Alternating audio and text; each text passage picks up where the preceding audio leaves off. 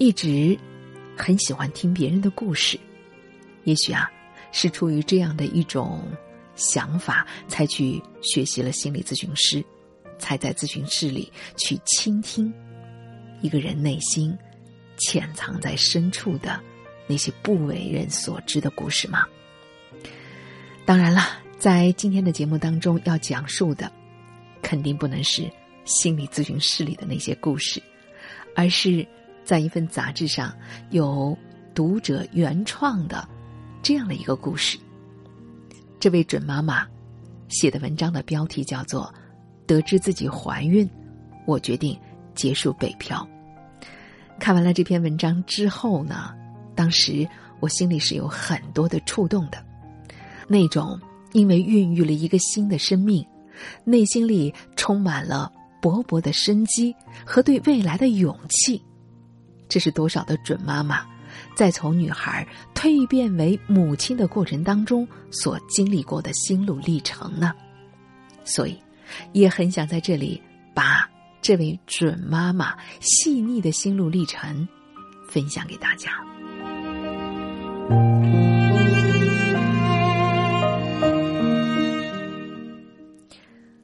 生命中总有一些事情是出乎预料的，让人猝不及防。好比城市夏夜的风，好比突然到来的你。说实在的，妈妈其实还没有做好迎接你的准备呢。一方面是为你，因为经济基础决定上层建筑，不必说要让你赢在起跑线。至少不能在负五十米的地方起跑吧？你得用尽余生的力气去追逐那些生来就得天独厚、应有尽有的人。所以，妈妈几乎是常年无休、拼了命的在工作，因为妈妈希望你从出生起就能做一个一身富贵、懒觉茶的小小少年，能无忧无虑的长大。另一方面，也是为了自己。想到孕育孩子的时候，萦绕在妈妈脑海当中的，好像总是一些焦虑和负面的情绪。什么怀孕的女人身材就变形啊，事业下滑，老公出轨啊，最后还得上了什么产后的忧郁症。可是，当知道你到来时，我停下来抚摸着自己的小腹。突然放缓了脚步，我开始畅想你的小脸蛋、小鼻子、纯净的眼睛，你的皮肤该像玫瑰花瓣那样的娇嫩可爱。我想象你在我的面前跑跑跳跳、活泼的模样，你是那样的健康、充满活力。从此，占据我脑海的就只是和你度过的这十个月。以及这之后的一生而已。这种感觉，好像就像是当年的美队给注射了超级血清，瞬间就有了无穷的力量，有了最坚实的盾牌，敢于去对抗整个世界了一样。如今我最享受的，是每天晚上睡觉前和你聊天的时光。我呼唤着你的名字。感受着你在腹中的胎动，用手轻轻的摸摸肚皮，感受你在我的手掌之下的回应，像是心有灵犀一般。我给你读散漫的游记，比如从卡萨布兰卡到耶路撒冷，我带你去领略中欧的风土人情，为你读《呼兰河传》。去感受萧红笔下故乡的童趣以及悲凉的人性。我给你读《哈利波特》，带你感受妈妈小时候最爱的魔法世界。我给你读《许三观卖血记》，在笑和泪当中发现形形色色的大人。我实在有好多好多有趣的故事想跟你分享。我是那么迫不及待想带你去看很大、很宽广的世界。你一天天的长大，妈妈一天比一天更期待着你的到来。可是，除了这些浪漫的互动以及设想，严峻的现实问题一刻都未曾挪开脚步。首先面对的是作为北漂二代的你入学的问题。这件事儿，我跟你爸爸商量了很久，最终的决定是回四川老家。结束北漂，陪你长大。啊，你不必因此有了压力。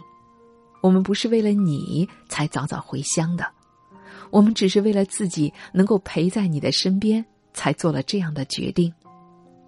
我想啊，等你也成长到妈妈这个年纪，或许有一天你也会发现，从忽略一朵云的飘荡。到忘记你整个的生活，只需要一张简历，两份合同。离开北京，未尝不是一件好事儿。然而，在你成长的过程中，还有许许多多的事情是爸爸妈妈也没办法为你解决的。比如，你要如何去思考人生的意义？你要如何面对那突如其来而且挥之不去的爱情？你又要如何回忆过去，怀抱一种怎样的心情去想起那些在不经意之间走散的朋友，以及和你萍水相逢的好人和坏人呢？生活虽然已经延续了千百年，可是千百年的母题压在每个人的身上。这些问题，做妈妈的我尚且还没有一个完整的答案呢。我只知道，我唯一能为你做的，是把你教育成一个懂感恩、知怜悯的正常的人类，既能体会到生活中那些瞬间的温柔和心碎，也能理解那无尽的疲惫和伤悲。唯有如此。你才永远都不至于剑走偏锋。在四川的小县城长大，这没什么。妈妈就是从农村出来的，我过过你难以想象的艰苦生活。但最终，妈妈还是来到了北京，还是孕育了你呢。有一个叫贾樟柯的电影导演，他在山西生活过二十三年。他说过这样的话：“我对我的家乡并不理解，因为我没有参照。我不理解我的故乡，不理解我过去的生活方法。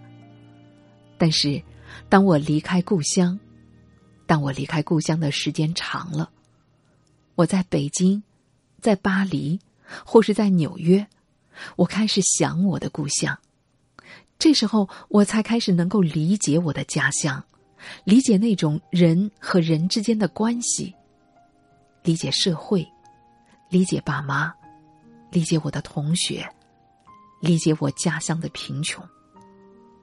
所以，我真正的获得故乡，其实是因为我离开了他。我的宝贝，我想你终究也会理解自己的家乡。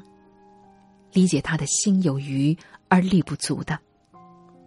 等你长大，走到更大更远的地方，你或许会自卑，会感到胆怯。当你见识到一些人，他们和你生长在不同的地方，他们的言谈举止是那样的自信优雅，他们待人接物是那样的妥善和熨帖的时候，在那个时候，妈妈希望。你能理解自己，接纳自己的心有余而力不足。在这个时候，妈妈希望你可以记住俄罗斯的作家契科夫曾写给他弟弟的一段话。他说：“你知道应该在什么场合承认自己的渺小？在上帝面前，在智慧面前，在美面前。”在大自然的面前，但不是在人群面前。在人群中，你应该意识到自己的尊严。你要成为一个丰满而有趣的人。你要相信，美和爱应该是通往上帝唯一的途径，这两者都不能够被加减乘除。妈妈希望你不要卷入到追名逐利的漩涡里，因为那条路是没有尽头的。在那条路上，你会变得工具化，你的生活会变得没意思。昨天，妈妈带你去逛公园。晚春的阳光温暖，但也喧嚣。路边的草木发着蓬蓬的清香。公园里有幽深的密林，平静的湖泊，那儿花朵开放，因其名义。那一瞬间，妈妈完全觉察不出这个世界其实已经很老了。或许啊，因为这是在春天。春天给人的印象总是生长着的，总是那样的新鲜。草木枯荣，冬去，春又来。妈妈一天天的衰老下去，但是你作为一个全新的生命。将来到这个世间。妈妈喜欢的一位作家说过这样的话：“春夏秋冬有趣极了，世界如此简单的反复，它其中的萌生、狂热、收获、凋谢、沉寂，运行在每一个事物当中，又不停的反复。下一站就老了。不过，我祝你。”旅途愉快。现在是凌晨两点，我看到对面小区的楼房一间间的暗下来。我知道明天的太阳会照常升起。黑夜和白天就是这样有序的交替。人的情绪也是如此，悲喜交替，永无止境。但妈妈和你说这些，并不是向你阐述生活的重复、人生的无趣。是啊，生活就是这样简单的重复。可是人是拥有生命、有生命力的。我们需要利用这种力量，这种与生俱来的力量，去感受生活，感受它的简单。感受它在看似重复的进程当中延伸出的不同的乐趣，不就是那句话吗？时间是一把左轮手枪，你扣动扳机，它却变成了照相机。我的宝贝，感受生活吧，不用去寻找它。杰拉尔德·德雷尔在希腊三部曲的扉页上写着：“送给。”未来人类的一封信。今天，妈妈想把它作为这封信的结尾，分享给你。那封信是这样写的：我们希望未来会有萤火虫在夜晚指引你，会有蝴蝶在灌木丛和森林里迎接你。我们希望你的黎明会有鸟类歌唱的交响乐，而它们拍击翅膀的声音，会让你感到振奋。我们希望仍然会有许许多多不同种类的生物跟你一起共享地球，他们会让你欢喜高兴，并且丰富你的生命，就好像他们曾经为我们所做的一样。我们希望你会感恩于出生在这个神奇的世界。